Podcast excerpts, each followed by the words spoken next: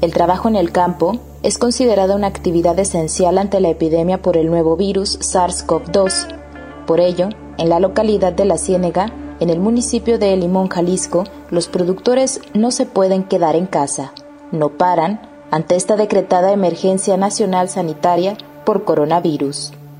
En la zona conocida como El Alto, en La Ciénega, se encuentra Jorge González de 55 años de edad, al menos 40 de esos años dedicándose a la producción en el campo, principalmente caña y hortalizas, pero en esta temporada prioriza la cosecha de melón. Apenas iniciamos eh, a cortar, de hecho mm, tenemos como prácticamente tres cortes, apenas va iniciando esto, yo creo que aguantamos todo el mes, si Dios quiere, cosechando todo, todo lo que es este mes, pues se terminaría a finales de este mes. Jorge en promedio saca de su hectárea y media de terreno entre una y cuatro toneladas de melón que comercializa entre el Grullo y Autlán, pero prioriza la exportación a otras zonas como Guadalajara y otros estados como San Luis Potosí y Aguascalientes. Aunque la cosecha de momento marcha sin dificultades, las preocupaciones para Jorge se han agudizado de manera reciente, pues dice existe la incertidumbre sobre los alcances e impactos que tendrá el COVID-19 en la venta de su producto. Pues hasta ahorita afortunadamente hemos podido sacarlo, pero si se agrava esto, pues ¿qué vamos a hacer con el melón? O sea, el melón lo tenemos que cortar diario y tenemos que sacarlo diario, porque si no, pues el melón dos o tres días y se echó a perder. Entonces, la verdad sí, sí, sí está, está duro, está, está difícil la situación y aparte más que nada la incertidumbre que va a pasar que esperemos pues que, por lo menos sigan las cosas como están hasta ahorita y que podamos seguirlo sacando, porque si no, pues imagínense la perdidona que nos vamos a aventar, ya con la fruta y, todo, y, y, que no haya quien la compre, o sea que esté cerrado todo. A pocos minutos de la parcela de Jorge, en la zona del Llano, en la Ciénega, está la parcela de Ramón Cortés, un hombre de 54 años de edad cuyos últimos 19 años ha dedicado a la vida en el campo. Ramón produce maíces criollos, cacahuate, pero por el temporal también está enfocado en la producción de melón de forma prácticamente orgánica. Ramón, como Jorge, también comercializa su producto en los municipios de la región Sierra de Amula de Jalisco, pero en ocasiones suele vender a Guadalajara y San Luis Potosí. Él también coincide con Jorge, existe una preocupación por qué pasará con su producción en medio de esta epidemia. Pero ahorita, pues ahí estamos con el dilema, el problemita de que pues a ver si no, ya más adelante que vayamos a tener problemas por la producción, porque con este problema que tenemos ahorita, que no sé realmente hasta dónde vaya a repercutir, porque este, pues a nosotros nos, perjudicaría en mayor parte, porque vamos, ¿qué vamos a hacer con la producción que estamos sacando? Aunque también de momento la producción de melón marcha bien y nada ha cambiado, Ramón espera que esta epidemia que amenaza a la región termine pronto. Mm, lo que pasa es que a lo mejor pues, no, no cambia nada, pero sí andas este, presionado, preocupado, porque no sabemos al rato qué vaya a pasar, porque dicen que lo fuerte todavía no viene. Ojalá que, esto no repercuta, que sean puras mentiras.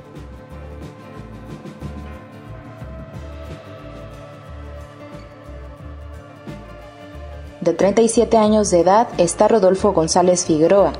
Él tiene su parcela en la zona del Cerrito, también en la Ciénega.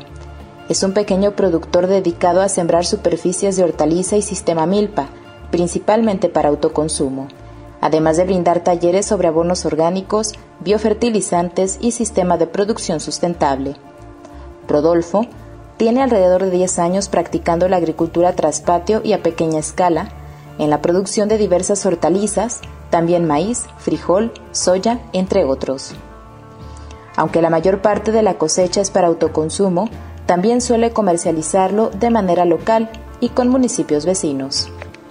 La mayoría, eh, lo que nosotros sembramos está pensado en que nos lo comamos, ¿no? La familia, el núcleo básico y bueno, mis abuelos, los tíos. Y cuando hay excedente lo compartimos en el tianguis este, orgánico del Cuxur y también compartimos con compañeros del grullo ahí en la tienda verde, donde también de pronto este, llevamos cuando hay como, por ejemplo, exceso de arúgula, Eh, la temporada pasada que hubo lechugas, ¿no? las comercializábamos allí. Y también en las tienditas de, de aquí del pueblo. Para él, esta epidemia por coronavirus es vista como una oportunidad para regresar a la vida del campo.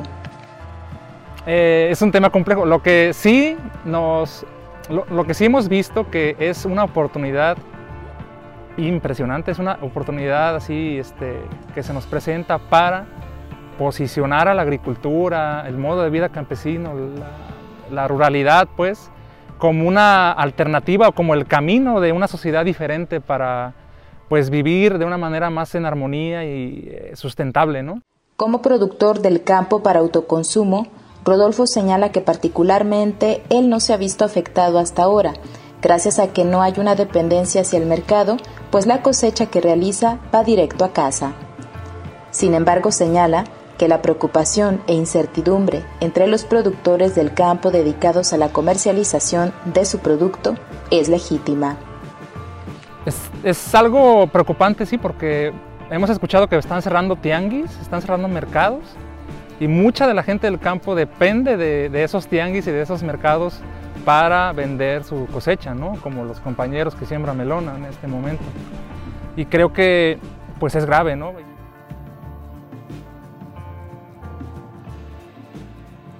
Ante el llamado nacional Quédate en casa, campaña difundida ante la pandemia por coronavirus, muchas personas están sumando. Sin embargo, hay casos como el de estos campesinos que no pueden hacerlo, por más que lo deseen, pues el futuro de sus cosechas depende de ellos. No, pues imagínense si me quedo en mi casa, ¿qué va a pasar con mi huerta? Tengo que regar diario, tengo que cortar diario. Ese es el gran problema, pues, que imagínense que me obliguen a que me quede en mi casa, pues haga de cuenta que, que le echo la bendición a mi siembra, pues se va a acabar todo. No, pues realmente te imaginas si nos quedaríamos en casa, la producción que estamos este, este, ahorita sacando, ¿qué sería? Perderíamos. De por sí salemos a veces todos este, raspados, todos tallados, o sea, digo en forma de que a veces nos sacamos los gastos, pero no se le quita uno lo terco de seguir seguirle buscando, seguir trabajando, tratar de buscarle. Y, este, mm, yo, pues, no, ¿cómo voy a quedar en casa? ¿Cómo nos vamos a quedar en casa? Bueno, el quédate, el quédate en casa no debe de ser general, no puede ser general, porque ¿qué pasaría si todos los campesinos, mujeres productoras, gente recolectora, se quedan en casa?